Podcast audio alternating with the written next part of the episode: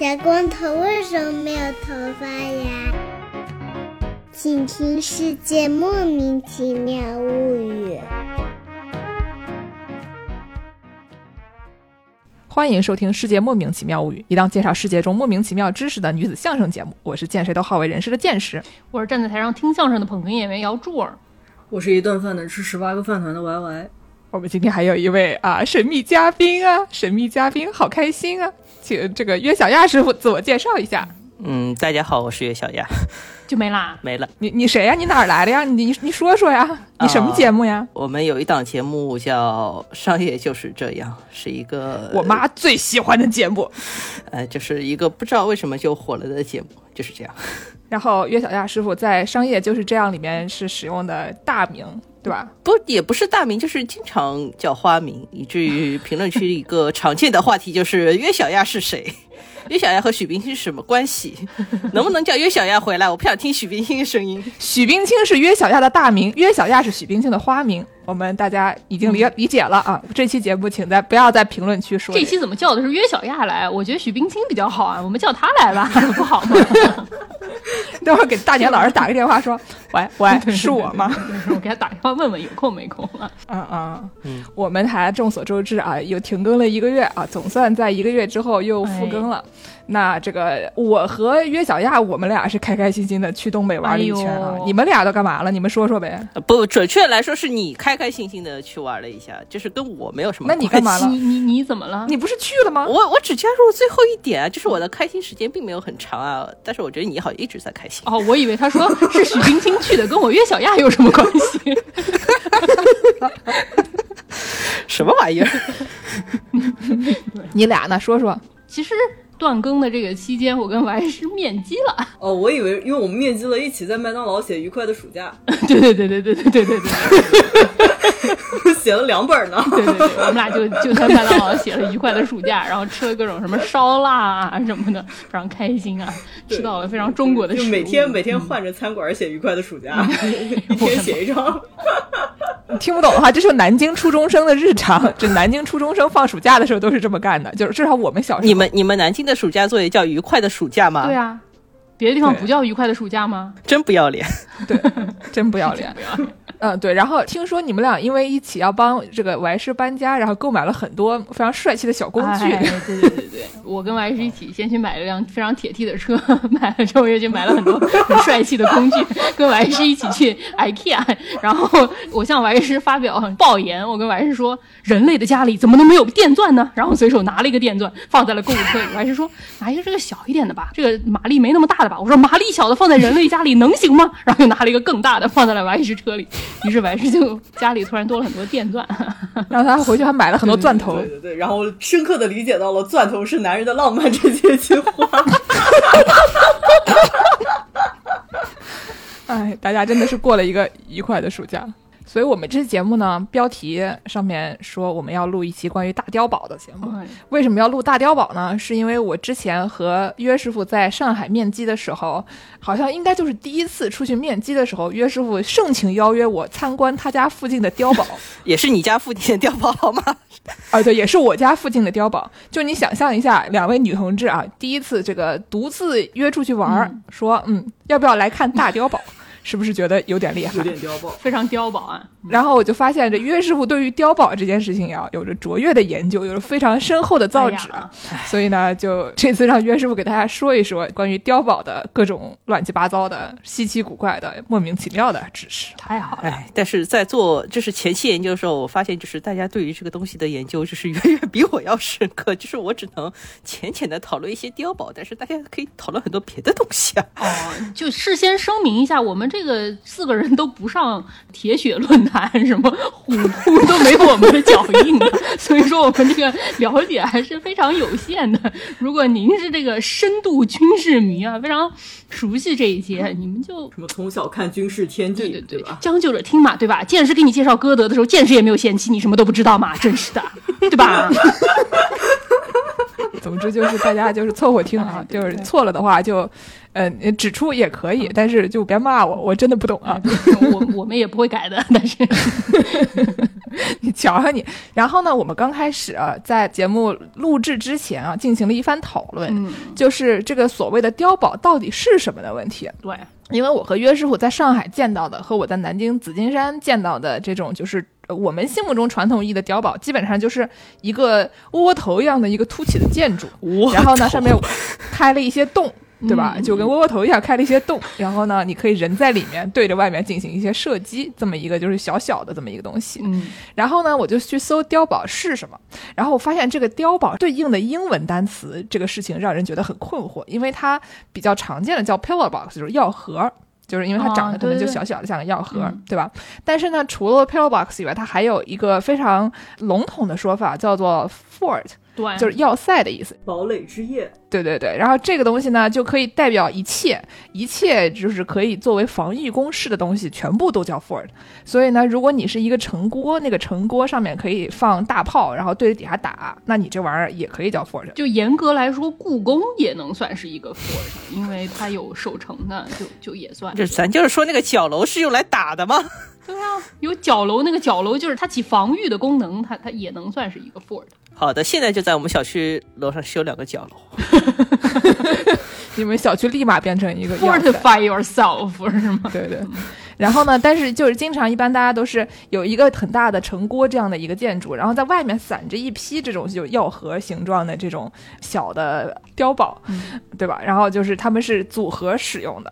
问题呢就在于他们的名字起的都差不多，所以我们就只好批量给大家介绍这些东西之间互相，因为他们主要是一个组合型的关系，可能啊，所以就是我们说的，虽然现在我们大家见到的都主要是只是这个小的碉堡，然后没有这个大的城楼了，对吧？就什么。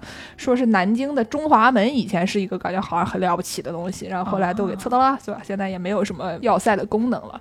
但是这个碉堡它也不是很好拆，它就摆在那里，毕竟它这个目的就是不好拆啊。嗯，那我们先给大家说一说，我昨天临时抱佛脚看了一下，就是要塞这个东西啊，到底是啥？因为我一开始就发现，因为我心目中呢，这个城堡它基本上都是圆形的，对吧？呃，碉堡是圆形的，城堡或者就是它是一个方形的，或者是一个圆形的，它就是你在上面可以放一些炮，然后对着楼底下打这样的一个非常的浅显的这么一个想法。然后呢，我发现他们很多这种东西，它会做成一些非常奇怪的形状，比如说什么星形啊，就是什么六边形。形啊，这种的，然后我想说这个是为什么的，然后就上网就搜索了一个小视频，然后这小视频就解释说啊，因为你你如果在这个城上面，底下人要打你，对吧？你就势必得拿你那个炮从上面往下打。嗯。但是呢，古代人什么十五世纪、十四世纪的时候，他们的这个火炮又很重，嗯，而且它会有一个死角，你打不到正下方，打不到正下方怎么办呢？他们就在这个比如说一个平的这个面上面，两边凸出来两个，嗯，两个这个炮塔，然后拿这个炮塔就是对着底下打你。斜过来打，不就打得到了吗？哦，但是就是这样的话，势必还是会有一些死角。如果你比如说塔是一个圆的，然后你在两个角里面出了两个炮塔，然后他们俩就会是一个尖尖的这么一个形状，然后和这个圆的这个形状中间会有一个小小的死角，然后人就可以从这个死角上爬上来。这个时候你就没有办法了，那怎么办呢？对吧？所以他们就直接把这个死角填上。就把这个地方直接建成一个只有墙你也爬不上来，它也不会是一个死角的东西，所以他们就把这个城就建成了一个这种什么六边形啊或者星形啊这样的形状，就是确保你在上面的那个那些大炮往下打的时候是没有死角的。哎呦，用音频节目解释这个几何问题啊，听出了十分 简单来说，它就是一个靠就是研究火力网，就是保证整个城墙没有死角的一个设计方案。嗯，对，就是为了为了保证没有死角，死改设计方案。听着有点 PTSD 啊，这个建筑师警告。总之就是说呢，呃，十五世纪的时候最开始发明了火炮嘛，然后呢，就是在那个之前的这个中世纪城堡就是随便造造，不太会考虑这个火力的问题。然后等到这个十五世纪的时候。或者到将近十六世纪的时候，大家就开始，因为有了火炮以后，在想怎么样才能更好的攻击敌人嘛，所以他们就在这个城堡的外墙上面进行各种各样的修改，最后就变成了一个这种防御设施。基本上到这个十五、十六世纪以后就比较常见了。然后这种要塞就是以前它只是城堡，后来它混合了一些这种就是更加军事的结构。据说最开始这个新型的要塞是意大利人发明的，就是法国人去打意大利人，意大利人就心甘情愿被打，然后就把这个自己的城堡建立的比较硬一点，让这个法国人打不进来啊。然后呢就做出了这种星形星星形要塞啊。我以为做成爱心，满眼都是爱你的形状，对不起，对不起，来吧，人前后鼻音讲的不好还好啊，真是星星形要塞，五边形还是星形？有五边形，有六边形。哦就是你想象五边形，每个上面再长一个箭头，哦，就是它凸出来那一截儿，你能把炮台给凸出来，多打一点面积嘛，是吗？对，对对对，它有的时候五边形，它不光是上面有箭头就完了，像小雪花那样的，它外面还会再加一个什么皇冠之类，它就一层一层的，哦完全是根据这个地势，比如说你一边是悬崖，那另外一边就是它可能会给它建的更加固一点，所以你的星星顶上还冒火的那种感觉，看起来都非常厉害。比如说有一个什么十八世纪荷兰的布尔坦赫要塞，看的就非常牛逼，具体为什么要建成这样我也不知道，反正看着很厉害就对了。好的，然后呢，还有说那个什么，在这种城堡上面，他们还会往上面插一些让人爬不上来的东西，插一些什么尖的呀，然后或者说把那个齿往往外长啊，让底下的人他们爬墙的时候。他们想攻城嘛，就要人就要爬上来，嗯然后就弄得让他们很难爬上来。墙壁上刺出那种削尖的木杖啊什么的，倒点油什么的。对对对对对。然后在这段时间呢，他们就也想着说，在这个城外建碉堡，就是从外面也放一些设施，然后对着这个两边夹击嘛，然后让这个很难爬上来。这个好像说是在荷兰反抗西班牙统治，就我刚才说的那个荷兰那个很厉害的那个新型灵堡的时候，嗯就他们搞了一场八十年的独立战争，然后在这个期间就发明了很多新的攻防战的新的结构，就是包括刚才说的那个削尖的木杖和这个小的碉堡啊这样的东西。然后就因为觉得荷兰人这些招儿不错，所以就欧洲其他地方也开始进行学习。但是主要是在这个南边好像比较多，什么地中海地区啊，好像就大家都很擅长做这些东西。英国就不行，英国就一直都是什么中世纪的炮塔就那儿摆着，我估计可能跟地势也有关系。以前十六世纪上半叶可能。他们一直都是那种土的中世纪的炮塔，然后呢，后面说什么等到清教徒革命的时候，到一六四几年的时候，才建立这种新型的要塞。但这种新型的要塞，他们也是那种土质，外面包个木头，感觉听起来并不是非常厉害啊。觉得如果要是荷兰人打过来的话，不知道会怎么样呢？然后呢，就是在基本上一直到工业革命的时间段，就是这种要塞都很流行嘛。就是在欧洲反正很流行，欧洲外呢有一些地方也会学习，比如说什么，就是从葡萄牙开始，这么往往南边，往南美或者非洲这些地方，就是大家也学习了一些。什么哈瓦那也有这样的要塞，但是呢，后来就是有了工业革命了，对吧？工业革命了以后呢，大家就开始发明这种新的火炮了，就就到这个第一次世界大战开始，基本上这些，呃，要塞就不太能用了，因为大家用的这些武器都过于的牛逼，所以呢，就出现了那种什么马奇诺防线这样东西，你就花了特别大的力气建了一个防线，结果就不太用得上，因为你要用大量的人力、人力财力去维护这个要塞，但是人家就是人家想打你，分分钟？拿炮轰一轰就好了。对，就没有什么太大的意义了。所以后来呢，等到这个就是一二战了以后，这些传统的这种攻防战用的这些要塞什么的，就好像就就不太行了。但是如果你要是放在一些什么像呃越南呀这种，你在一个热带雨林里面建一个小小的这种叫碉堡什么的，估计应该还是挺厉害的。所以基本上到二战以后，大家都完全就放弃了建立这种就是要塞什么的。然后大家想象的那种，我们心目中那些碉堡，基本上都是古代的，给人一种感觉就是是上古时期使用的一些东西。虽然其实你到一直到一二战的时候还是有的嘛，但是在新晋的就很少有人建这样的这样的结构了。嗯，然后呢，刚才我们说的这种就是菱形的或者是星形的这些结构里面，有一个很有名的，就是这个江户幕府时期，在这个香馆，现在就是北海道的函馆这个地方的一个新型的叫做五菱锅的一个房子，哦看起来特别像那个叫什么来着？是忍者吗用的那个？哦哦哦，那个那个那个忍者那个飞镖是吗？对对对对，长得特别像忍者的飞镖，看起来很厉害。而它它那个是一个星形，以后外面还有一圈儿，那外面那一圈儿嘛还秃个头，反正看起来就是一个很闪的这么一个星星的形状，感觉挺厉害的。所以这个玩意儿真的有用吗？就是这玩意儿看起来观赏性挺高，但是这个真的用处大吗？我有点儿怀疑。江户时期应该是有用的。哦，因为它它长得实在是太漂亮了，所以说有点令人怀疑啊。对，这个东西好像就是用的时间不是很长，因为当时的幕府军就是在里面打了几天，然后就被干掉了，然后这个地方就变成了一个练兵场。哎呦，对，它就纪念意义会比较多。现在是个公园儿哦，它现在那个那公园修挺好看的，你看它那个。这都像是那个渲染图里画出来一样，线特别直啊，挺不错。对，嗯，以下有黄金神威剧透啊，因为就是如果只看动画人，可能就是这部分还没有走到，但是漫画因为已经完结了，所以我要大胆的剧透这件事情。就是黄金神威的核心就是一个在北海道找金子的故事，然后这个金子就是需要用很多张什么囚犯身上的人皮纹身来找嘛，然后这个东西找找找，最后就发现这个金子其实就放在五棱锅里面，哎呦，的一个水井里。哎，就是他们到那个水井，把那个水井打开，往这个水井底下一跳，我靠，上来的时候全身都是金子。等一下，黄金是一种佐料吗？你下去蘸一下，因为它是仿度，他们是沙金，就是很细的那种金子，就是反正上来以后就是满手都是金子这种效果。对，因为他们当时这个设定上面，就是这个金子是当地的少数民族去向幕府军买武器，还是说要买地什么的。应该是买地，然后就是当时谈判的时候，反正就是有人把这个金子就直接藏在了里面，所以这个跟历史是紧密相关的。他们反正找到最后就是找到这里，当然因为金子在这里，他们就守在了这里。他们觉得这是一个很好的防守地点，然后结果被围攻了一圈，把这个乌龙锅打得乱七八糟。但是为什么他们没有找到金子呢？嗯，其实他们可能是大概猜到了金子是哪里，以及他们不要金子，他们要的是那个就是土地权利证书。哦，金子本身没有那么重要了，到那个时候就已经是。金子呢不是那么重要，那要给我吧，要不就是这 什么发言？反正他们也不需要给我吧。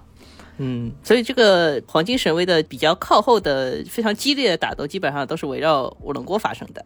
然后到后面，他们逃出了五棱宫，因为这个五棱宫实在是守不住，他们人太少了。如果人比较多的话，这个守五棱宫应该是一个比较合理的，因为它整个是按照新型要塞的思路来建的。比如说你去布相应的火力点，人够多的话是可以守住的。但他们因为人不够多，然后外面的人又太熟悉这套东西，然后就打败了。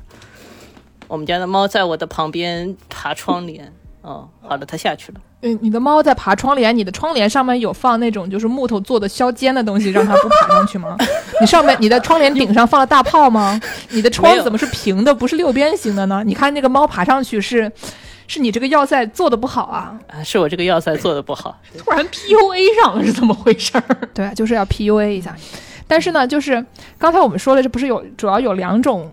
这样的组合使用的东西，它有一些小的，对吧？除了这个城郭外面还会放一些这种碉堡之类的东西。然后呢，我在搜索碉堡的时候，就发现了一个非常了不起的东西。就他说它是碉堡，我不是很信啊。哦，就是原来它设计出来的时候叫做一种 bunker，bunker 应该叫什么？就那种一般都是地下的地堡，像个地下室一样，防空洞、地堡这样的东西。对。然后呢，这个东西叫做 multi-purpose platform bunker。MPP 啊，就是反正一种多功能平台式碉堡，这个东西什么呢？他说它的卖点叫做 Portable Watertight Bombproof，and then some，就它不仅是可携带，然后呢还可以就是不会进水，就是你可以往往水里扔，而且可以就是扔炸弹了吧，扔了炸弹它也炸不坏，防的是炸弹的啊，防弹。对，这个东西就就非常厉害。就非常匪夷所思，因为一般呢，我们大家心目中这个 bunker 这个东西，它要不就是避难所，对吧？就是或者说什么那个怎么说，一个邪教教主把他的邪教的那个就是学徒们，就是放在这个 放在这个 bunker 里面，然后让他们十五年出不来啊，这样的这么一个情况。但一般呢，大家心目中想象它是一个避难所。Unbreakable, live, damn it! It's a miracle. 是吧？对不起，我们大家开始唱《Unbreakable Kimmy Schmidt》的歌曲。这个电视讲的就是说，一个非常的乐观开朗的女同志，被一个邪教的教主关在地下室里面十几年，然后放出来了以后，地堡里面啊，对对，宇宙一无所知，但是用她的这个热情啊，感化一切的一个非常可笑的一个片子。最开始的开头就是一个，就是新闻采访，给她重新编曲，变成了一个，就说啊，女同志真了不起，她们怎么还能活着？这么一首，我们拿这个当片尾曲吧，我实在太喜欢这歌了。嗯，好好好好好。然后呢，就是一般就碉堡都是避难所，或者是那种储存一些什么粮食啊、弹药啊这样的那种场所，要不就是我刚才说的那种用来放在外面，就是你打别人，但是别人打不到你的这么一个功能，对吧？对。但是呢，这种可移动的碉堡就已经 是让人觉得匪夷所思了。最开始是一个有一个这种所谓的 bunker company，他们就是专门生产各种碉堡。他从一九九八年开始就是致力于创造各种轻便的呃可以飞的，有点像 UFO 一样的这种混凝土结构。嗯，然后呢，他们就搞了这个多用途平台，说是什么可以防气防水的装甲避难所，可以对抗各种什么飓风、龙卷风、军事和恐怖主义侵略，还能承受强大的水下压力。后来他就把这个东西那个设计出来了以后，拿去给这个美国陆军联合会展示，说你看我们这个东西多牛逼，它外面有摄像头啊，里面有监视器，什么可以用作救援和观察设备。等等等等，说你在里面又可以站着，又可以坐着，又可以躺着，可以在什么各种边防部队和民事部门就是进行装备。然后美国陆军联合会大为感动，就是 就是石动燃具，可能觉得这个东西虽然很牛逼，但是好像也没有什么太大用处。我们不如去看看我们的鸭子船，对吧？我们的鸭子船已已经用了四十年了，还可以再用四十年。对，就因为你说它是一个地堡吧，但是我看了它这个示意图、效果图，看起来这个里面也不怎么很大，相当于有点像你在餐厅里面坐的那个卡座，然后那卡座上面就只能坐俩人，俩人面对面坐着，中间放一小电视，脚都对上了，所以说里面并没有什么太大的空间啊。而且很多有这种美国有一帮子人建这种地堡，这个所谓 bunker 的这种宅，他们可能会是相信有一些世界末日类型的事件很快就要发生，比如说这个僵尸要来啦 什么之类的这种事情，所以说主要是一种。稍微有一些偏执，稍微有一些哇，怎么说呢？就是如果他真来了，我说人家是被迫害妄想症也不太对啊。如果真来了，那我就就就就算了呗。你们住地堡，我就死就完了。但是就 可能就他们的他们的这个想法有点宗教性质。对对对。感觉上好像有一点中二这种的感觉。你说它实用价值吧，确实可能不是特别高啊。对，但是上海人听到这个东西，完全不是这么想的了，已经。真的是，你们都没有说到这个东西的重点。这个东西的重点就是它长得非常像 UFO 啊，它长得非常像 UFO，非常就是就离奇。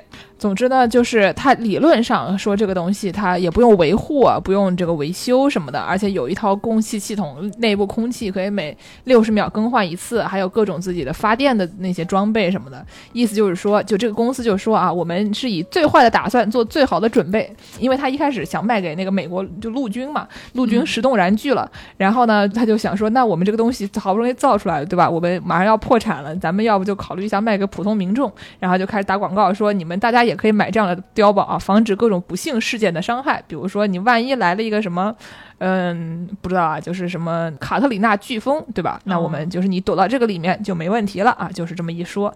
但是呢，就是普通民众也买不起这个东西，所以这个公司它就倒闭了。那肯定啊，那肯定啊。民众真的想买这个东西，没有人愿意买这个东西，这也太小了，这玩意儿可能就两米乘三米这样，你这里面放十斤大米可能都放不下，对吧？你光我能在里面住着能有什么用？吃的都不够啊。嗯，总之就是还有这样的碉堡。好的。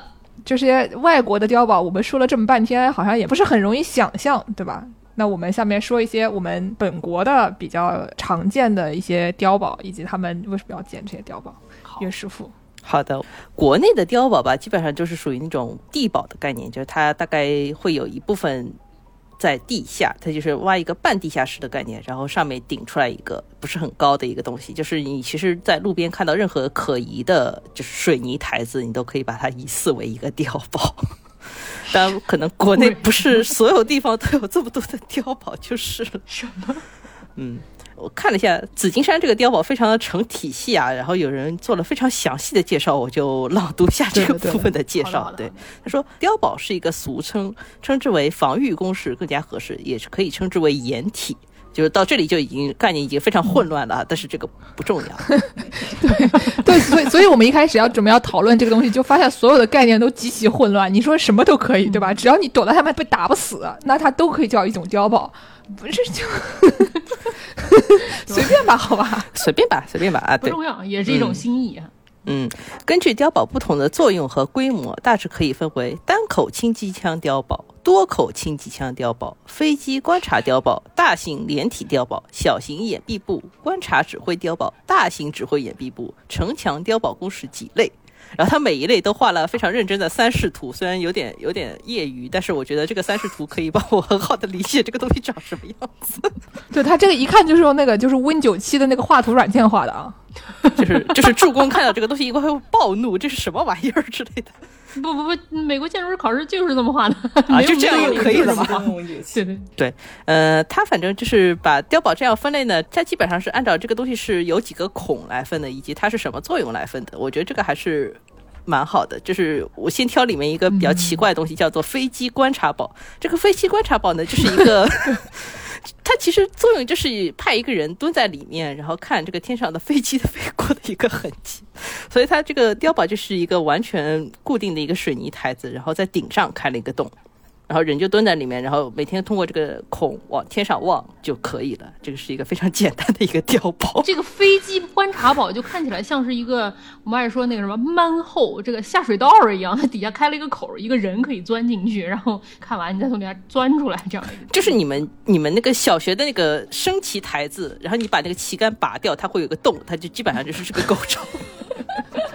说的也太准确了。我有一个问题，好的，就是你。看到了又能怎么样呢？就就看到了呀，然后你可能会做一些。就看到了飞机，然后大喊一声：“哎呀！”不是碉堡下面有挺多是联通的吧？或者是有什么通讯设备？人能不能就是通知别的？可能是有通讯设备可以把这个消息传回去，比如说：“哎呀，最近飞机飞得比较勤之类的。”原来是这样，战斗机来了，赶紧就通知大家，然后大家就去跑警报什么的。嗯，差不多是这样的。对，然后比较常见的碉堡就是所谓的单口和多口。机枪碉堡，那基本上就是你要配几个人在里面负责突突突，然后这个突突突的这个部分呢，一般来说是一个相对来说高一点点的地方，就是一个小二楼的概念，但是这个小二楼就是非常的小，就是比你可能就是站着也够了。是这样一个概念，然后如果你的机枪口比较少，只有一个机枪口，的呢就是单口机关枪碉堡。然后如果是配了三个人的呢，可能是多口。我以为是群口，群口那是群口，那是相声朋友。对不起，对。然后多口的话，它其实就是也不说多口，就是每个射击口上面呢，它会有一个挡雨的一个东西，就是会伸出来一块，像一个帽檐儿一样的。对，就是现在这个帽檐的部分呢，基本上会被敲掉，因为它确实是在现代没有任何实际用处啊，它还会可能会刮到你啊或者什么的。一般来说，这个碉堡它想保留下来，它就会把这个雨檐给敲掉，然后形成一个非常完整的一个圆柱体的状态。它就是一个圆柱体的状态存在在地面上，或者一个方形的状态存在在地面上。然后这个碉堡呢，一般来说会设一些通气口，但是我没有在任何一个碉堡上看到一个通气口。哦，这个图里面是有的，但是我就是真正看到的里面就是没有通气口的。我也不知道大家在里面是怎么生活的。不是这个机枪口，它也不是不透风。哎，咱就是说对，就是一口多用的一个概念。然后这个稍微大一点的碉堡一般会设两个门，一个门是在侧面的，就是比如说你在你的己方的方向呢，你可以直接通过这个侧面的门进去，然后你也可以通过一个顶上的门。进去，它一般会伸出来一个尾巴，然后那个尾巴就是一个负责放门的地方。你从一个梯子从上面嘟嘟往下爬，先爬到半地下，然后再站起来，大概是这样一个概念。然后如果你这个人足够多的话呢，就是比如说它是一个指挥部碉堡，那指挥官可能要站的位置会比较大一点，然后呢外面站一圈人，就是这个是一个大的柱形的一个概念，基本上就是这种碉堡。然后上海能看到的碉堡都。偏小，我觉得，但是有有比较大的那种很高大的碉堡，这个都已经列到文物的范围里。但是我们是不是得介绍一下上海的碉堡都是谁建的？嗯，好呀，上海的碉堡的话，它基本上是分成两个大类，一个大类好像是就是日军来的时候，日本人先建了一批，然后呢，就是日军战败以后呢，国民党军队先把。一批就是还残存的可以用的碉堡，先拿来自己用了。然后呢，他们觉得碉堡这个东西很好，然后又自己建了一批。所以是基本上就是两类。然后好像按照就是一个老电影里面说法，上海最多时候大概有一万五千多个碉堡，是这么多呀？哎，对。因为上次约师傅约我去我们我们两家住的这个小区大概中间的位置吧，可能离他家更近一点。一个小区里面看碉堡的时候，我们就是走进了一个居民小区，进去越过了一个垃圾场，然后和那些就是搓麻将的老头老太，就他们在他们的这个小区里面的一个活动中心就搓麻。然后经过了以后呢，走到了一个通道，这个通道的位置呢，就是墙和墙之间非常窄，只有一个人能过的位置。这个地方这么窄呢，是因为它这个地方莫名其妙的就是一个碉堡，这个碉堡。宝把这个路口全占了。然后呢，就是他就在这个小区里面，你也不知道为什么，就是他就是在那。后面的人设计这个路的时候也没有绕开它。碉堡入口是得窄啊，不然你这个人进来，对吧？窄了我就给你砍了，是不是？不是，但是他在一个居民区里面，他在一个小区里面，咱们就是说，然后这个小区里面，我忘了是同一个小区还是应该是同一个小区有两个碉堡，同一个小区，嗯，对。然后还有一个碉堡呢，它是在这个。一个花坛旁边，上面大家就很很自然的在上面晾了衣服，然后呢种旁边种了花儿什么的，就是在两辆停在那个路边的花坛旁边的车缝里面，哎，一看呢，哎，这边有个碉堡，就是它虽然和这个小区的这个生活环境融为了一体，但是同时你怎么看都觉得这个东西哪里不对，就是为什么为什么对吧？所以从这个角度来讲，你想象一下对吧？上海随便一个居民小区里面能找出两个碉堡，说明就是它的最开始这个铺开的这个量啊，这个人均保。保有量是很高的，嗯，这个事情可以稍微展开说一下，就是因为上海的碉堡基本上都是，如果是按照日军的话，或者是那个国民党军队，其实思路都差不多，它是一个防守攻势嘛，那基本上就是在敌方的进攻路线上，你设防守的一个障碍物，那基本上是这么一个思路来建的。那其实我们当时去看那两个碉堡，是在一个非常重要的铁道线路的沿线，那你基本上你就是一个火车开过来，然后我这在。碉堡里面突突你是一个这样的概念，对它的这个设计是非常合理的。就是你如果去看那个当时的那个一个战线图的话，是可以看得出来的。就是解放上海的一个战役进程简图。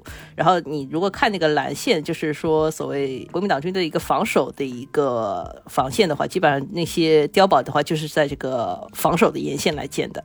包括一些重要的铁路线路，就是我们去看的那种，它其实是有道理的。嗯，我们去的那个小区里面，它就是在这个碉堡上面就画了两个非常简易的牌子，然后其中有一个牌子呢，他们就是在当时的那个场景，然后你站在这个位置的话，拍出来的大概是一个什么样的效果？然后这个碉堡旁边就是一个铁路线，然后还有一个那种上面好像有个铁路桥还是什么东西的，反正就是有个过道。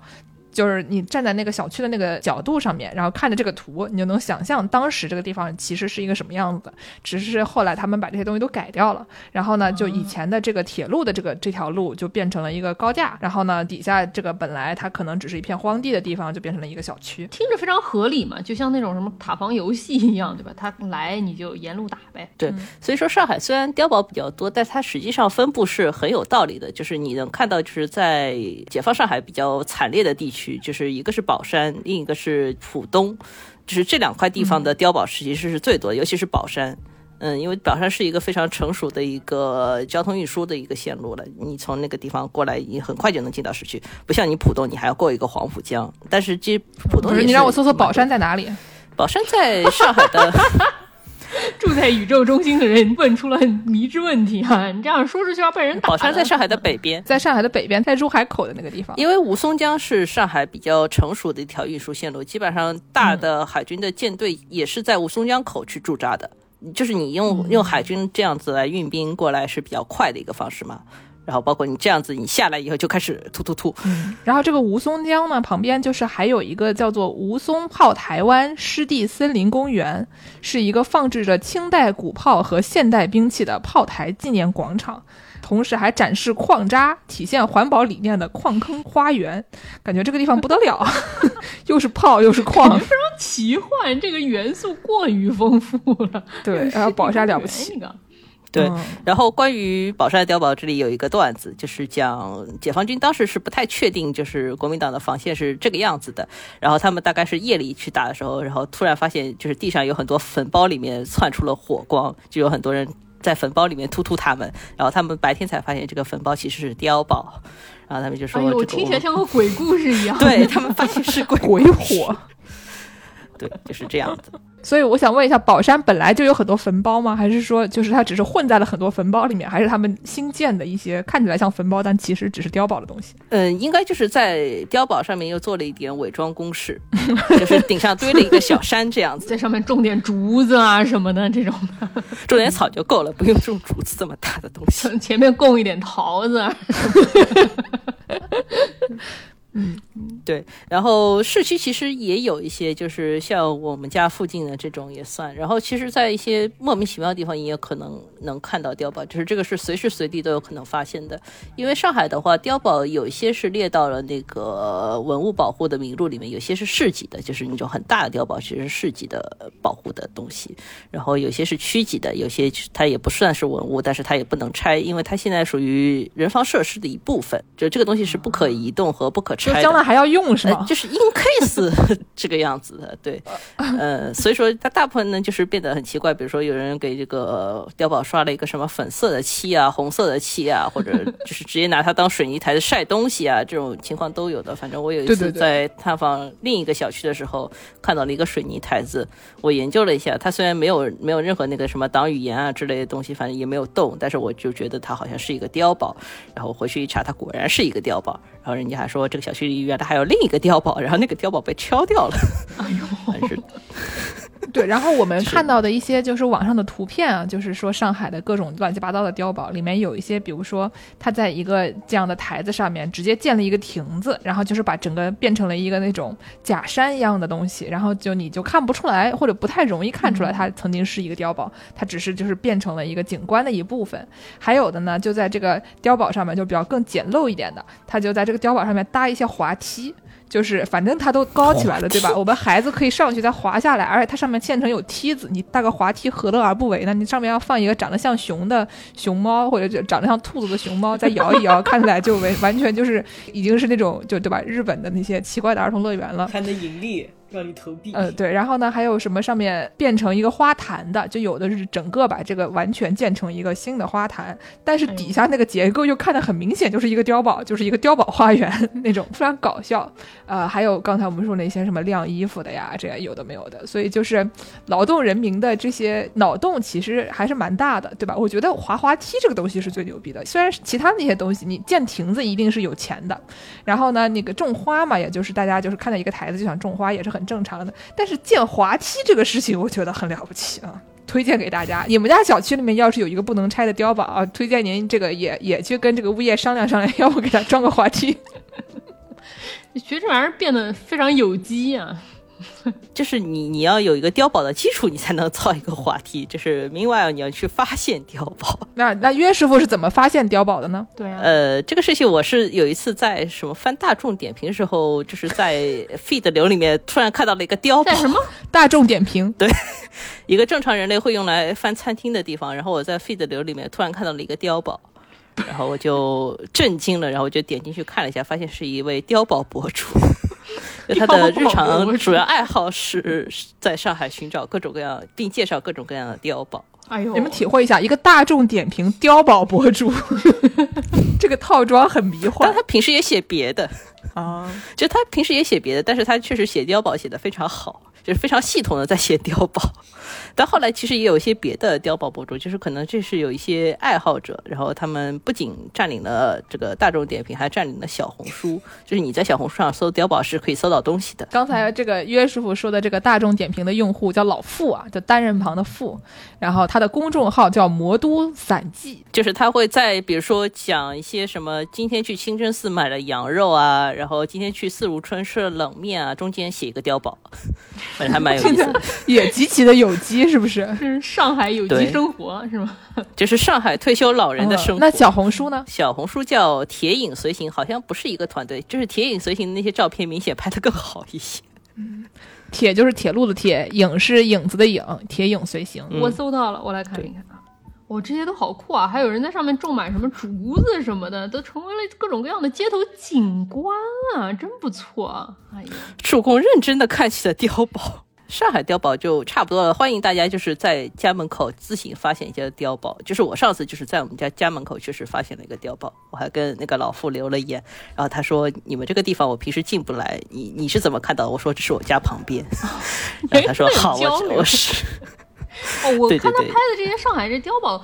都以这种圆形的为主，而且都是在就有点半地下这种感觉。对，但是我们家附近那个碉堡就是一个很大的方形的台子，然后他说这个就是算体量比较大的的，然后它确实就是上面种了一些竹子，它就是一个花园里的假山。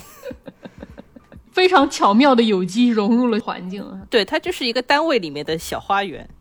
它是一个假山，然后这个假山的背面呢对着我们家那个楼，然后我每次从我们家出来的时候呢就能看到这个假山的背面，然后我从来没有想过它是什么，直到我有一双发现碉堡的眼睛。讲到这些碉堡多，我们大家以为上海的碉堡已经很多了，但是呢，还有的地方啊，它的碉堡更多，就人均保有量更高。怎么说呢？保有量，就人均保有量高到什么程度？就是每十个人就有一个碉堡。啊，这是哪里啊？啊，这个这个地方呢，叫做阿尔巴尼亚啊。虽然它这个存在感不是很高，阿尔巴尼亚在哪儿呢？就是大家想象一下，意大利就西班牙那边下来的那个那个岛，对吧？就是这么这么长长的一溜，加上在它这个右半边，对，右半边呢，就是什么从上面开始往下，什么克罗地亚呀，什么塞尔维亚、黑山什么这些地方，马其顿等等这些地方，就是右半边嘛。然后在这个希腊和基本上马其顿这个中间的这个地方，在海边。那里是是那个伏地魔被发现的阿尔巴尼亚森林吗？对对对，就是那儿，是不是？对我刚想说这么耳熟，对呀，是伏地魔被发现的森林啊。对对对，没毛病。这个地方呢，就是我们刚才说了，在二战以后，其实大家就不太实行建碉堡了。但是呢，就是阿尔巴尼亚这个地方天赋异禀，他们在上个世纪六十年代到八十年代之间这二十年间，建出了这个可能有十七点三万座碉堡。为什么呀？就包括了各种各样的，有的炸坏了的，有的没有完全建好的。每平方公里的土地就有五点七个碉堡。然后他就 像话吗？这像真的不像话呀，不是很像话啊！这个国家的房子有没有碉堡多啊？咱就是说，不知道，就是贼多，而且呢，它那些碉堡吧，看起来就很愚蠢。比如一条马路上面啊，左边一个，右边一个，然后就一排四个，你就想说，不是。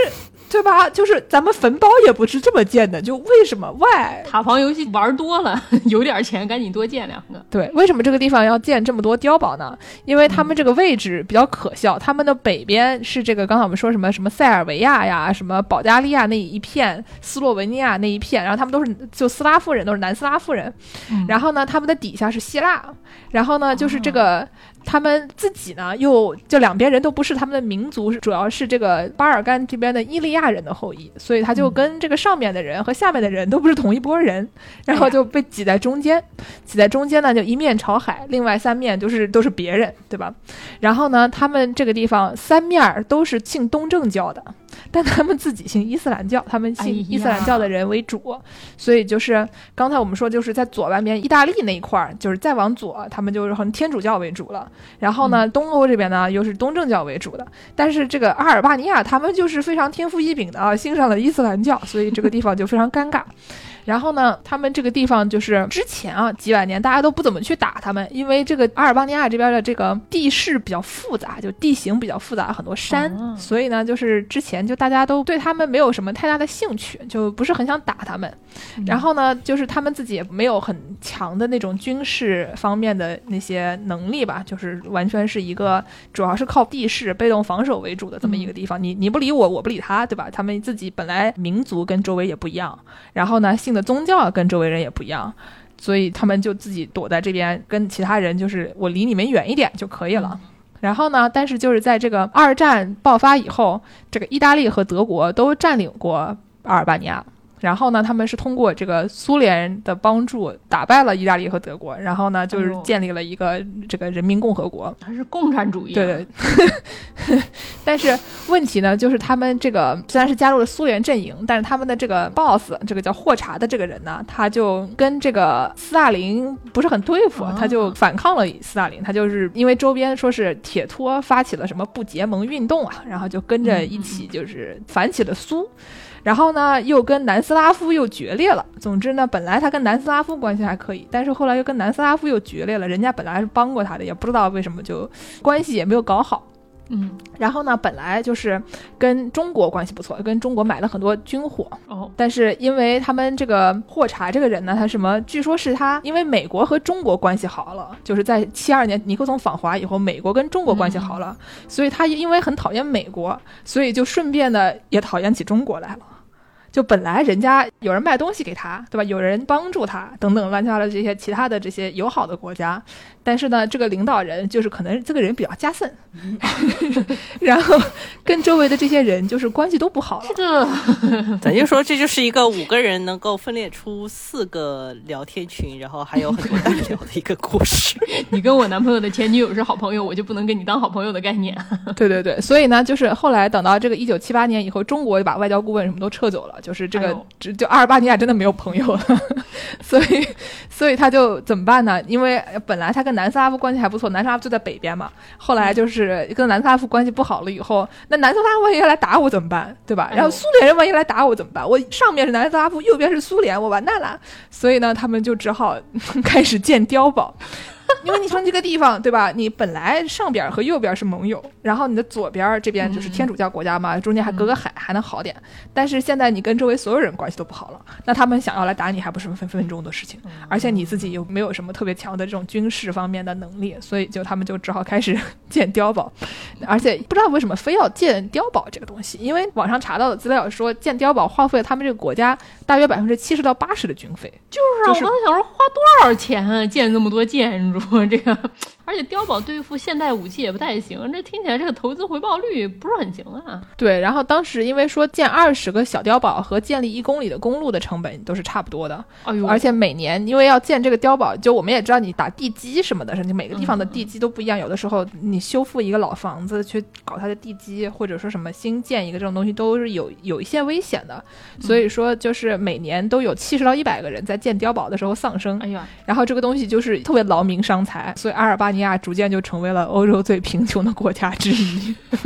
建碉堡建穷的，但是又有很多碉堡，主要是因为有很多碉堡。阿尔巴尼亚跟那个摄影穷三代一样的感觉，搞了一个非常烧钱的爱好，这是碉堡穷三代是真的。主要但是你说烧钱有烧钱，他这玩意儿还死人，我觉得就已经有点过分了，对吧？这个这个行为就有点可耻了。嗯，就如果你只是烧钱的话，我们大家也就只是骂两句。嗯，然后呢，到这个苏联解体了以后，对吧？东欧剧变，大家一起一起变变变。嗯然后呢，这个阿尔巴尼亚就也搞了资产阶级政府。后来他们就是霍查也去世了，建碉堡这事儿就结束了。但是呢，因为有一个什么问题啦？碉堡建出来是跟我死的，他是为了防止别人打他，对对对，对吧？所以说这东西拆不掉，拆也很费钱。你以为拆不费钱吗？对，就是因为拆它太费钱了。你说它建立的目的就是不让人拆的。对吧？然后你你要去拆它，你要花多少钱？你个定向爆破都不一定爆得掉，所以就非常尴尬。后来他们这些碉堡摆在那边就很尴尬嘛。但是后来因为有有这个阿尔巴尼亚他们内战的时候，就市民在这个政府军和叛军之间的这个战斗中还使用了这些碉堡。所以虽然他们在这个霍查统治的期间，他本来就说什么要防御苏联人什么的这些，就那段时间没有真的能用上。但是后来他们内战的时候呢，还是用上了的。所以怎么说呢，也是一番心意。那也行吧。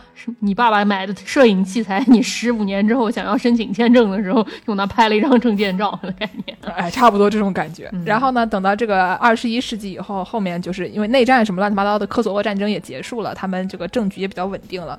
这些东西又摆在那边又炸不掉，怎么办呢？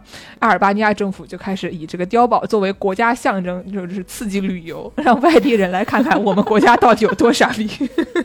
就是有些国家是漂亮国，这个国家是碉堡国。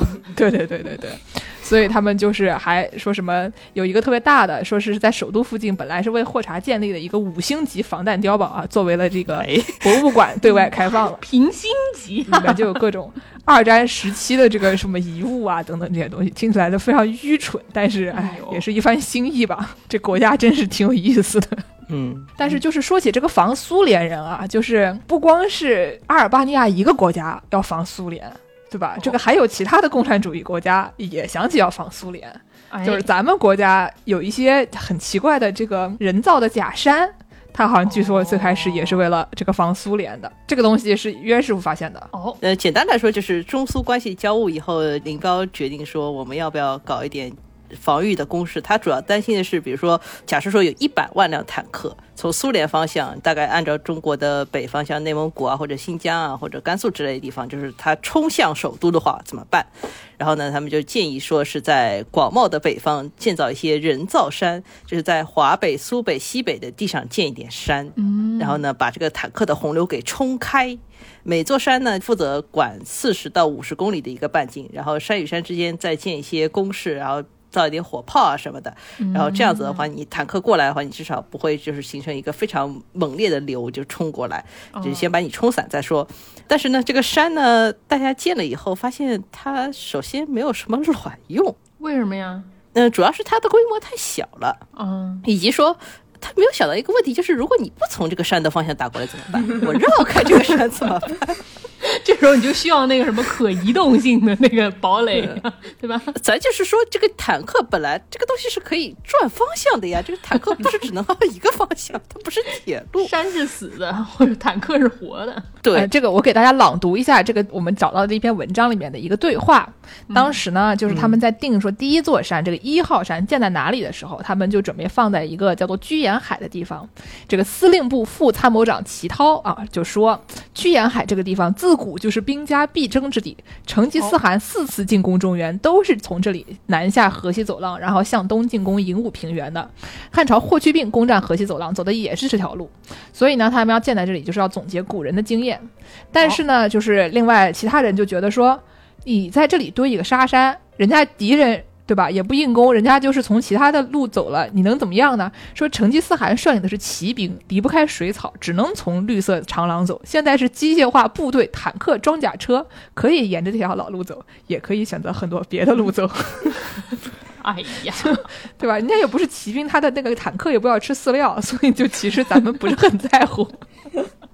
呃，对，还有一个问题就是这个山太小了，这个问题就是哦，因为它小，所以底下那个工事的通道也窄，然后火炮也很难很难通过，所以就是他自己带的一些周边的设施都不是很完备，所以你哪怕敌人真的从这个方向打过来，其实你能做的事情也比较有限。嗯嗯，毕竟你是在沙漠里面堆一个山出来这样的一个概念，对吧？就它挺明显的。对，反正粟裕去看了一下，相对来说比较建成的几个人造山以后，他就觉得说这个东西跟我们前面提到那个马其顿防线也没有什么差别，没有什么卵用。然后他回到北京以后，就是把自己的这个想法委婉的告诉周恩来，然后周恩来就说：“我同意你的观点。”哎呀，就哎怎么办呢？然后下面呢，我们就再给大家介绍一些啊，就刚才我们讲的这个假山已经非常奇怪了，对吧？但是呢，这天底下这个奇怪的防御工事千千万，你不要以为就是一个 pillow box 就能就能算，对吧？还有很多更加奇怪的东西。其中有一个很厉害的东西，就是这个圆山饭店的密道。圆山饭店是在台北的一个比较有名的一个饭店，位于剑潭山。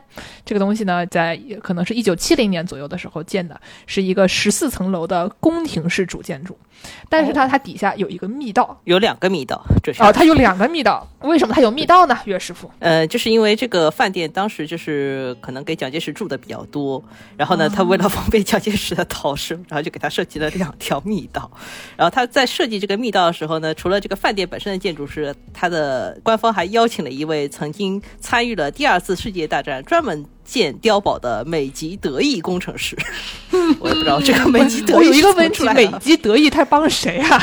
对啊，听起来有点想这个事情。嗯。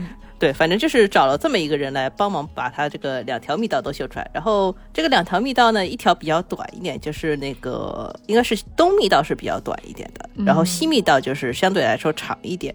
然后西密道的话是通往剑潭公园的。然后这个西密道呢，就是有一段溜溜梯，大概是二十米长。溜溜溜梯。我知道了，溜溜梯就是那种你坐飞机的时候会放下那个充气的那个东西，让你比如说你不方便走路啊什么东西，你直接往上一踩就咚就下去了，是一种比较比较简便的运输方式。对，然后如果你当时比如说元首如果行动不是很方便的话，可以要两个秘书把它抬起来，然后嘟往上一丢，然后就可以溜溜溜溜二十米，然后他就开始要走台阶。听起来好像也一不是很有用，二也不是非常合适吧？这个事情。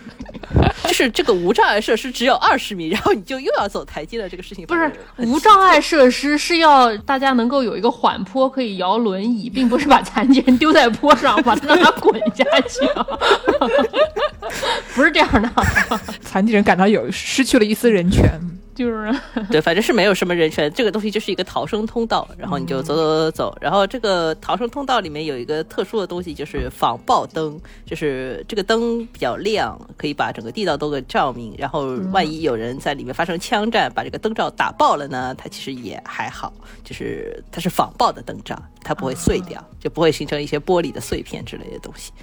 对，然后这个西密道呢，就是走走走走，大概走八十五米。然后就可以看到剑潭公园，你就可以躲在树林里，选手可以躲到树林里。对，然后还有一条东密道，然后东密道呢也是它是六十七米，不是很长的一个，然后也有一些滑滑梯的一些东西，也有防爆灯。然后你跑跑跑跑跑到最后呢，是日治时代的神宫所在地，然后现在变成一个叫秘境花园的东西，它就是又是一个公园的概念。啊，这个公园的尽头呢是远山饭店第一代总经理的。故居，然后这个总经理是宋霭龄和孔祥熙的二女儿，这是一个家族产业的概念，厉害厉害。就是这个饭店，就是最早开发了西密道作为一个旅游景点，大受欢迎。然后他们就想想，那我们把东密道也给开发了吧。所以说，好像是二一年的时候就把东密道也给开发了一下。所以现在是游客可以去玩儿，是吗？对，就是游客可以享受一下 元首溜溜梯的感觉，元首溜溜梯。我想到上次我和约师傅去参观这个长春的呃伪皇宫的时候，它里面也有一个这样的地下的这种人防的这么一个宫室吧，就基本上就是一个防空洞，然后呢建在一个假山里面，下去了以后就有几个那种看起来非常 bunker 的那种房间，有两个出入口，基本上就是这么一个东西。这是一种东北地窖的概念，对，里面门打开来一看全是东楚大白菜啊，就是那种感觉。哎，对。四个房间放满冬储大白菜，溥仪就吃这个。差不，他不信佛吗？这吃素不是正常的吗？这个冬储大白菜有什么问题呢？溥仪是没赶上好时候，没赶上这个菜篮子工程啊，只能吃冬储大白菜。唉，虽然这个圆山饭店密道听起来已经很离谱了，但是呢，就是咱们不要以为这个离谱的东西只有台湾有，对吧？这个在北京也有很厉害的东西，就是这个北京有一个东西叫做地下城，龙与地下城。哦，皇城根下的地下城，地下城里有什么呀？有楼吗？这个没有楼，我觉得估计得有吧。就是北京对吧？底下能什么东西没有啊？这个东西呢，是一系列位于北京地下的人防工程体系。它叫地下城呢，是因为它里面有非常多牛逼的东西，里面有这个食堂、医院、学校、剧院、工厂、溜冰场、粮仓、油库。还曾利用过低光照条件种过蘑菇，啊。这个东西呢是，呃，大概全长有三十几千米，就是三万多米的地道组成，位于这个地下八米到十八米之间，就这么一个区域，遍布于北京市中心，说是覆盖了八十五平方千米的面积，非常大。哇哦！然后呢，这里面就有刚才我们说的各种设施，而且它有七十个潜在的这种水井开掘地，如果你要的话，就过去就挖一下，就能挖到地下水，所以就还算是一个比较完善的这么一个体系。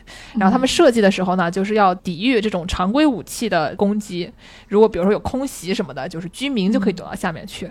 然后他们理论上，理论上还想过这个抵御核武器和生化武器的这些东西，这么厉害。比如说它里面的通风口有两千三百个通风孔，说是就可以在必要的时候关掉的。比如说你有化学武器或者什么核攻击产生那种放射性的灰，它可以把它关上。然后还有就是这种装备常见的那种很厚的混凝土门嘛，就那种 bunker 的那种门，因为这样的话，就是如果有敌军或者有洪水进来的话，你也可以给它关上，就是有这么一个非常牛逼的这么一个设计。而且就是我们外地的小朋友是万万没有想到，北京还有这么厉害的东西啊！怎么还能这个房子底下还能挖洞？是，对吧？当时呢也是同一套呃历史背景，就是刚才我们说要建山的那个那一套历史背景，因为当时这个中苏关系不是非常好嘛，然后呢就是。当时这个就说要准备打仗，对吧？要深挖洞，广积粮，不称霸还要在房子底下挖洞。当时是真的有这个口号，要房子底下挖洞的。所以呢，就是就进行了这个大规模挖防空洞的群众运动。当时呢，地下城的地道是超过三十万本地居民和社会团体义务劳动修建的，几乎每个家庭和单位都参与其中。据说，我的妈！虽然我们没有，我们没有任何就是相关的这个经验，也没有说什么亲戚朋友参与挖了地下城啊、龙宇地下城啊，但是总觉得好像北京的听众朋友们，欢迎大家去和自己家的亲属们进行一些考证啊，当年他们有没有挖过地下城啊？觉得非常的哎，真的是很厉害，听起来非常厉害哈。对对，然后因为这个东西，大部分北京市民，就是尤其是市中心的北京市民都参与过修建，所以他们对于这个东西没有什么好的印象，他们觉得这就是自己的劳动成果。但是呢，这个东西它到一九八零年以后就变成了一个涉外景点。就是可以让外国人来看，外国人也能参与到挖洞吗？呃，不不，他只能看，本国人不能看是吗？本国人好像就是不太能看。那外国人能看本国人挖洞吗？不是，这是什么迷之民俗展览？对，就就感觉非常的把本地人外宾化的一种行为。那所以，我看到网上说，这个后来在地下城建好了以后，到两千年以后，他在这个游览区域里面开设了什么丝绸加工厂啊、什么旅馆啊、地下商场啊、酒吧这些东西。所以到两千年以后，是不是就北京市民是不是也有一些有限的可以利用啊？还是说这些也涉外？嗯，就是反正是这个是常见的人防工程利用方式之一，就是拿它作为一种什么地下你摆摆摊啊什么的，就是一个小商品批发市场的概念。但是呢，因为这个东西好像因为是条件不是很好，可能因为比较潮啊或者什么，反正北京地底下还是蛮潮的。然后又有一些塌方啊之类的事情，就可能当时修的也不是特别好，然后其实它用起来不是很好用，然后呢就不用了。结果到大概。二零二零年的时候呢，决定说我们把整个东西都整修一下，然后把它变成一个叫人防博物馆的东西。哦，那挺好哈。这 就刚才说那个塌方，就比如说月坛公园的地下城就很大，有一个就八千多平方米，然后其中有一半都是这什么靶场啊、指挥所啊这样的东西。然后呢，到九十年代的时候，他们就是想要关于平战结合嘛，就是说和平连接这个东西也不能就不用啊，所以他们就修建了一个这个市场，叫做天外天市场，是北京历史上第一家小商。商品批发市场以经营小百货、小针织、小电器、玩具、服装、鞋帽、文化用品、工艺品八大类商品为主啊，都得是小的，是吗？这地儿贼火爆，说是三年就收回了市场的全部投资，但是呢，就是在零四年的时候，在一场暴雨里面塌方了，所以它的五个营业厅全部都进水，水深最高达到两米。就很多商户在这个水灾中就损失惨重，而且因为就是塌方了以后，大家就回去检查，发现这个地方的呃火灾隐患啊等等，就各方面的都不达标嘛，所以就是在就二零零四年他们就就停业了。后来呢，曾经在这个里面开过一些这种短暂的其他的东西，但是最后还是大家都一起搞了人防博物馆啊。平战结合这个事情，就是现在对于人防设施改造的一个主思路，那基本上就是跟战役没什么关系，主要是想平的时候怎么用。所以说，上海这两年在对于人防工程进行孜孜不倦的改造，它只要是一个人防工程，我们就能发掘它的别的用处。比较有名的一个早期的用法，就是也是类似于像北京这种地下管道的用法，就是他在修地铁的时候，发现这个地铁的就是有很多管线，我不知道怎么放。然后呢，再开挖呢，又觉得成本比较高，但是他发现，哎，这个跟这个地铁平行的地方有一条人防通道，那我们是否可以把线都扔到那个里面去？然后他们就跟人防部门商量了一下，然后就同意了。反正是人防工程再利用的一个典型的案例。北京的这个地下城看起来好像还是一个比较宽敞的这么一个东西，这玩意儿让我想到越南有一个，就是胡志明市底下也有一个隧道，你们听说过吗？叫什么古芝隧道，挺大一片，都是通着的，然后它那个隧道就特别的狭窄，有很多那种入口，就是一个人，就像我们刚才说的那个飞机观察堡一样的感觉，它就有一个人可以下去这一个口，然后你进去可以进去爬来爬去，但是它好像最大的地方也东西挺多，有什么医院啊，有什么餐厅啊，什么会议室啊什么的，但是窄的地方就是只能人爬来爬去那种窄的隧道，然后就是当时美军在越南打仗的时候，对这个东西觉得简直是噩梦一样的存在，就你不知道在哪里的树叶丛里突然就钻出来一个人这样的感觉，这不就。是一个地道战的概念吗？对对对对对，真地道战。这个东西现在也是在胡志明市开了之后当旅游景点的，然后你这个游客也可以进去爬一爬什么的，也非常刺激。但是因为它在越南这个地理位置，所以说导致它有一些比较困难的情况。北京地下不管怎么说，就算潮湿，可能。还算行吧。越南那个地方它热嘛，所以里面有很多蛇啊、什么虫子啊什么的，所以说条件还是更加艰苦一些。这已经不是艰苦了吧？这已经是恐怖了。但这个还挺还是挺著名的。大家如果说去越南的话，可以去参观参观啊。没有，我没有去参观这个景点，感觉有些可惜。嗯，但是想到自己没有被蛇吃掉，也是一番庆幸啊。对的，你现在去会有那种导游，他给你表演在地下说：“你看，这是一片草地吧？哎，我给你翻开来，这儿有一个盖儿，然后你看我站进去把它翻下来，你们找着我吗？找不着我吧？找不着了吧？就这种感觉，这么一个地方非常厉害，戏好足啊！怎么回事啊？怎么回事啊？嗯。”刚才我们说了这一大通的，就是以前用的这些人防工事，对吧？但是呢，这个北京地下城它要变成人防博物馆了。这些上海呢也有很多各种的什么防空洞啊，什么东西，大家都在对对对他们进行一些改造。这个全世界有很多这种以前的防御工事，现在大家也不知道拿它来防什么了，对吧？你拿它来防新冠病毒，其实也没有什么特别好的功效。那我们就只能把它当做一些游乐场所。我们先说说上海的这方面的改造呗，我觉得好像还。挺成功的。对，上海主要没有什么游乐场所，都是非常有实际用处的，比如说开商场，然后开酒吧区，然后 见识你之前不是在一个奇怪的地方吹过唢呐吗？对，对对对啊，对，那个就是对人防工程的改造的成功案例啊。我给大家介绍一下这个我去吹唢呐的这个防空洞好了，这地方是一个长宁区仙霞街道的一个小区里面的一个地下的防空洞，然后它很大。基本上它进去了以后，就是有两个口，中间是连着的，有一个很长很长的隧道。基本上你下去了以后，左拐有一半，右拐有一半，然后这两头出来都有一个门，所以它其实是三个门，中间一个主要的门，旁边两个小的。然后呢，它现在目前为止主要是开发了这个隧道从大门进去的前面的一一半，后面两个门出去的地方呢，其实它还后面那一节还没有没有完全进行开发，说是今年要把它搞出来，但是也不一定，我现在也不知道他们搞得怎么样了。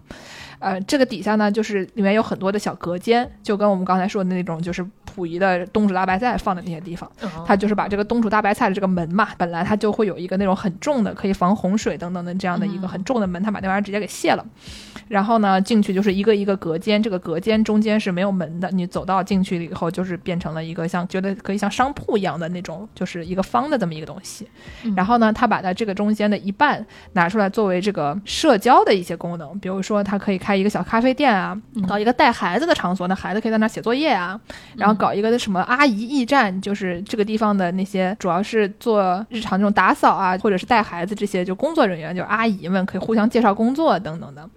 然后呢，还有一个，他们这些人同时也会在这里教教大家就上海话，对吧？我去一开始去的时候是别的朋友说你要不要来学上海话，然后我说就是他们有一个沪语角，也挺有意思的。然后呢，有的时候这些地方会进行一些那种就是闲置的那种置换的一个小跳蚤市场的一个功能，就是你也不挣钱，就是把你的旧东西拿来跟别人的旧东西分一分，就能获得啊意想不到的效果。反正就是市民活动中心的感觉。嗯，对，阿姨们还开过那种就是怎么教你怎么织毛线的那种就是补习班啊。非常的有意思，我觉得这个地方最好的一点就是，它作为一个社区服务中心，它最好的一点就是因为老有一帮人在那儿，然后呢就可以就是帮别人带孩子这个事情，我觉得特别好，因为它有一些就是空间可以就是各种年龄段的小小的有一个玩的地方，然后年纪稍微大一点的，他可以坐那写作业什么的，然后阿姨们呢，因为他们就在这儿，然后他们在这边就是做一些其他的工作，但是顺手可以帮你看一眼孩子，所以这个小区的这个氛围就非常好。你如果比如说这一个青年妇女，她临时有一个什么。事儿，你可以把孩子扔这儿。你扔在这儿了以后呢，你也不太担心。比如说我出门两个小时就会怎么样嘛，所以它就是形成了一个非常好的社区氛围。或者一直不回来，抛弃儿童是犯法，好不好？也不用担心遇到什么这个世界末日，对吧？嗯，就是这个这个市民活动中心就感觉非常的有机。然后还有一些像我们这种不是这个小区的，但是也会过来参加一些活动什么的，就就挺好的。吹吹唢呐，对。然后他把另外一半呢，就是租出去了，就是以非常便宜的价格租出去给一些搞艺术的呀，什么就是这种，主要是搞艺术的。那其他人有点钱的也不租防空洞，对吧？就这些就是搞艺术的混子们。然后他们就有一些什么摄影的，就是工作室啊，有一个录播课的，什么做雕塑的啊，什么各种各样乱七八糟东西。然后还有一个百姓大舞台，然后我们在那边吹唢呐。吹了唢呐了以后，隔壁隔壁那个对面阿姨在带孩子吗？孩子都哭了是吗？没有，孩子怯生生的跟我们说：“我怕。”是挺吓人的。那家长肯定没想到孩子丢在这儿会有这种事。是的，是的，所以我们后来就不在那吹唢呐了，怪吓人的，就是吓着孩子了。你说说。呃，讲到防空洞，突然想起来，就是重庆，因为防空洞也非常多，而且重庆不是山多嘛，所以防空洞挖起来还是蛮立体的。然后他们好像防空洞主要就是来吃火锅的，不是？他们哪儿不是用来吃火锅的？你说有道理。我已经很多年没去过重庆了，但是重庆人民给我留下这个刻板印象，就是在哪儿都能吃得上火锅。嗯。除了上海的这些防空洞以外呢，我之前在柏林去过一个叫做 Heisman Bunker，就是一个帝国。铁路碉堡的这么一个东西，这个东西呢，就是它在这个柏林的市中心，在 Mitte，是一个挺大、挺壮观的一个防空洞，就是里面有很大的空间。它以前呢，在纳纳粹德国在一九四三年的时候建的，它是用来保护他们帝国铁路的乘客的。如果有什么问题的话，你们停客就放进去，是一个起一个这种疏散和保护的这么一个功能。然后呢，等到四五年的时候，就是红军把这个地方占了，变成了战俘营。等到这个打完仗了以后呢，它就变成了一个仓库。一开始先是储存纺织品，然后到完一九五七年以后就开始存储干果和热带水果。就是这么一个东西。这个地方呢，大概有一千平方米，墙体说是厚有三米，一共有五层楼，一百二十个房间。就想象一下，是一个蛮不得了的一个很大的设施。By the way，大家可能不知道墙体三米是一个什么概念，就是我看到过有一个说法，就是墙体一米的话，你一个炮弹打上去只会有一个白点，就是这个三米的厚度可能打上去连白点都不会有。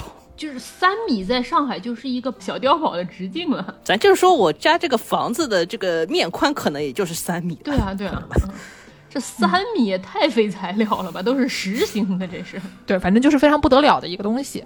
这个东西呢，就是大家要想，就是它为什么现在还屹立不倒？一个纳粹建的这么一个也没什么，看起来没有多牛逼的一个东西，就为什么就此刻还在柏林屹立不倒？因为它炸不掉啊。对啊，对吧？你墙体厚三米。你建在那边，它就是一个永恒的东西，没有那么多钱去 就是将它摧毁。所以呢，就是这个东西，它一开始是帝国铁路的碉堡，然后后来变成了一个战俘营，后来变成一个仓库。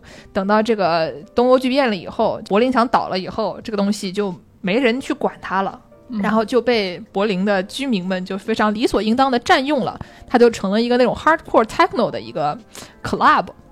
就大家想象一下，这是柏林有大量的这种废弃的工厂啊，什么碉堡啊，弄弄来就是搞音乐，对吧？蹦迪还是非常爽的。九十年代在这个。柏林的电子乐最红火的那段时间，搞了各种什么 techno 啊，什么 break dance 就霹雳舞啊，什么 house 啊，就是 trance 各种类型的音乐都搞遍了。然后呢，这个男同性恋还在里面进行了各种样的那种让大家在节目里面不是很好播的一些不能说了不能说了快乐老家的一些行为，对吧？就反正就是蹦迪以外的各种各样的行为，还是蛮蛮厉害的。就柏林人能干出来的事情都在这里发生过。我们当时去参观的时候，就跟我们说这里的。历史嘛，就说我们这个地方以前的有有多么辉煌，对吧？就是所有的最酷的活动都在我们这里发生过，所有的那些就是最厉害的什么 DJ 啊，都来这里演过。基本上是一个九十年代的传说的 Berkine 的那种感觉，但它实际上九五年的时候，就当时就有一些这种突击检查跑过来，就是警察说你们不能在里面瞎搞，对吧？就是警察多加森啊，就是说你们在里面搞的这些活动，对吧？不是很好。然后呢，后来他们还看了他们这个建筑的一些什么规定，然后说你比比如说里面不符合消防规定啊，人太多啦等等的，所以他们这个俱乐部就关闭了。然后呢，等到二零零一年的时候，就是一个这个大手企业，对吧？房地产投资者李碰 Development Corporation 过来把这个地方买了以后呢，作为了一个艺术节的举办地。等到零三年了以后，有个叫 Boris 的一个人就把这个地方买下来，就是放他的个人艺术收藏，把它变成了一个三千平方米的一个展览空间，还在上面加了一个玻璃墙的顶楼。后来呢，就变成了一个这种，就一直到现在为止都是一个，它叫 Boris Collection，就是他的一些私人收藏品的一些东西。我第一次去这个地方的时候，见到了一个很奇怪的人，我见到了特朗普家的小女儿 Tiffany。我。哇哦，哇哦！就因为正好跟我同时去参观了这个展览，这是哪一年的事儿啊？一八年吧，可能一八年。然后呢，就是他是比我们早一批，正好我们进去他出来。那有 Secret Service 吗？他有有，就是哦，有保安队什么的，嗯，就这这这是分开的嘛，就是跟我们普通人肯定是不能一起的。但是呢，他他出来的时候，我们见到了一下。我还以为你跟三十个壮汉一起看了一个，那那那倒也没有，我们是分批的。但是反正我在那里见到了 Tiffany。总之呢，这个就是给大家一个思路，对不对？这些废弃的堡垒可以用来做什么？除了可以开酒吧、开小商品市场，变成什么带孩子的吹唢呐的这种嗯公共场所以外呢，还可以考虑一下开一些什么 Techno 俱乐部啊，或者就是大家跳舞的地方啊，或者变成一个这个艺术展啊，都还是挺不错的。嗯。挺好。之前讲到碉堡的时候漏了一个点，就是所谓世界上最大的碉堡在哪里？据据说是在太原啊！哦，太原这么厉害的吗？那要打卡呀。对，是这样子，就是太原的碉堡就是建造时间比较早，它是抗日战争时期建立的。然后抗日战争时期呢，就是太原有一个著名的军阀叫阎锡山。阎锡山这个人呢，就是为了自己的安全，把太原城外变成了一个碉堡群。大概有五千个碉堡，哇哦！这是一个疯狂建碉堡的一个行为。这个人均保有量也不得了啊！狡兔三窟，阎锡 山五千多个窟。对，阎锡山当时专门设立了一个叫碉堡建设局的单位，就是这个单位在日本专家的指导下，汲取中外城市设防经验，专门研究碉堡的建设，然后就建了一大堆碉堡，然后说这个碉堡城呢可以抵御一百五十万的军队。也是当时反正是全国比较厉害的一个防守型城市了，然后它这个碉堡呢有很多种堡类型，有我读一下，有百川碉、卧虎碉、好汉碉、座山碉、梅花碉、人字碉、方碉、圆碉、高碉、子母碉、拇指碉，就是反正有各种碉。我都难以想象这个画面，就是什么大雕、小雕、中雕，要文明啊，要文明啊，哎，要文明，我们就是雕是碉堡的代称，对吧？然后呢，我们就反正是在这个文章里面看到了一个图，这个图呢是一个长像城墙一样的碉堡，然后这个城墙上面不知道是披了一个条幅啊，还是他自己喷上去的，反正它上面写的几个大字就是世界上最大的碉堡，那个标语看觉得非常的震撼，他他他。真的是世界上最大的碉堡吗？还是他就拉了一横横幅，然后说自己是世界上最大的？还是那种买个证儿的那种，就是 随便说一说。这是一个巴拿马的概念是吗？对对对，巴拿马认证的。对，反正具体是不是最大的也不好说。我觉得跟那个什么刚刚见识讲那个柏林地堡比有没有可比性，至少。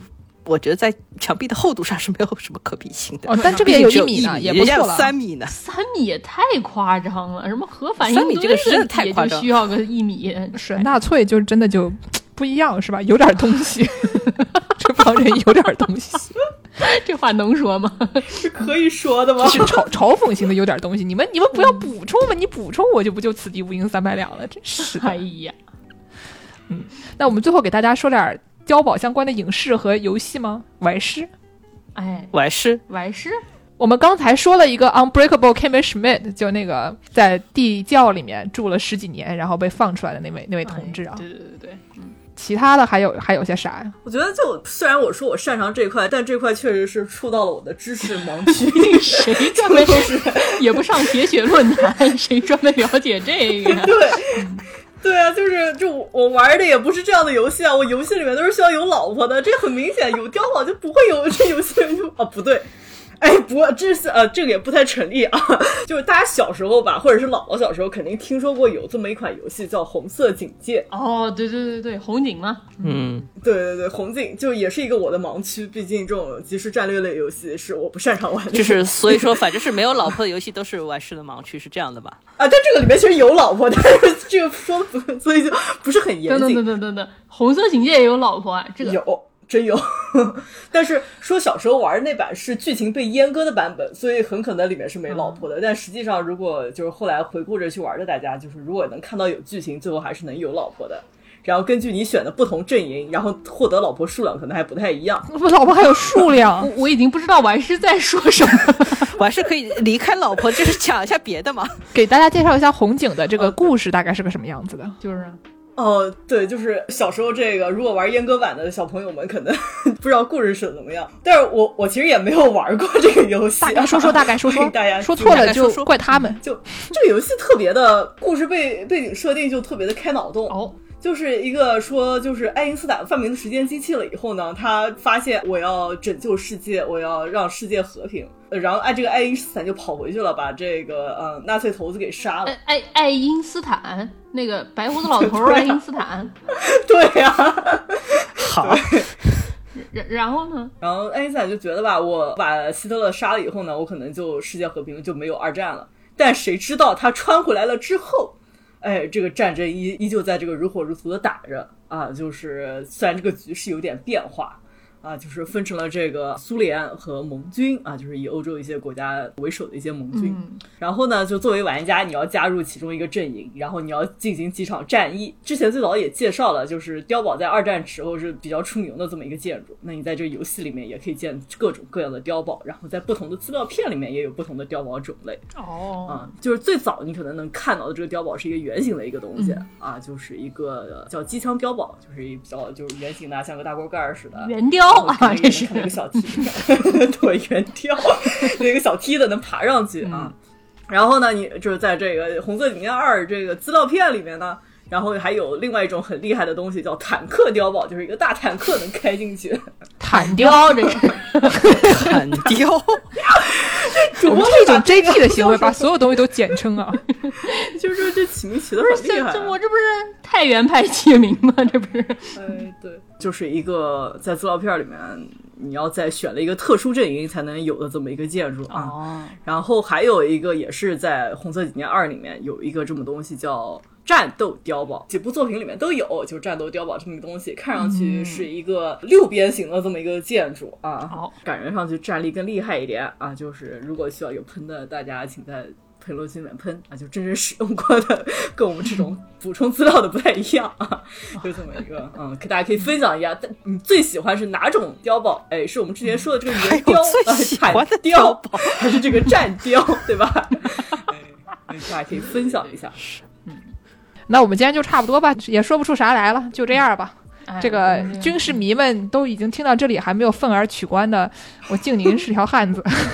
不是我们，我们听众能有军事迷也是很厉害。谁知道呢？说不定呢，对吧？你就不知道，我当时开始就是说我要跟约小亚录大碉堡，然后在随便一个群里面问了两句，然后可能有一百个人给我支招，跟我说：“哎，怎么这个战壕怎么挖，对不对？你们铁 T 都要知道这个这个壕和壕之间是怎么连接的，这个坑道都怎么样的，然后这个反斜面阵地都是什么样的。”然后说：“哎，那个我知道红警里面红军的碉堡啊，比盟军的碉堡耐久性更高，你知不知道啊？”就咱就是说吧，就是宇宙中的大家对于碉堡的认知有多丰富，我是万万想象不到的。哦，那欢迎大家在评论区给我们补充啊，补充一些碉堡，分享你挖过的战壕，对，怎么挖战壕嘛，对吧？开头怎么说来着的？人类总要有一些这些知识的吧？你给我们补充补充，让我们也成为人类啊，嗯。嗯，那感谢大家收听本期的《世界莫名其妙物语》。您可以在微信公众号、微博和豆瓣关注我们，也可以在爱发电平台和公众号给我们打赏。想要加入农广天地粉丝群的朋友们，可以在公众号后台回复“加群”。想要跟我们介绍商单的朋友们，可以在这个后台点击“商务合作”。嗯，基本上就是这样。然后感谢。岳小亚师傅和他的大碉堡们，徐冰冰老师两位大驾光临，感谢今天的两位嘉宾啊！对，两位嘉宾，岳师傅还要再说两句不？嗯，不用了，下次大家一起去看碉堡吧。好的，嗯，可以约上上海本地碉堡游。哎，那感谢大家的收听，大家下期再见。哎，再见，再见，再见。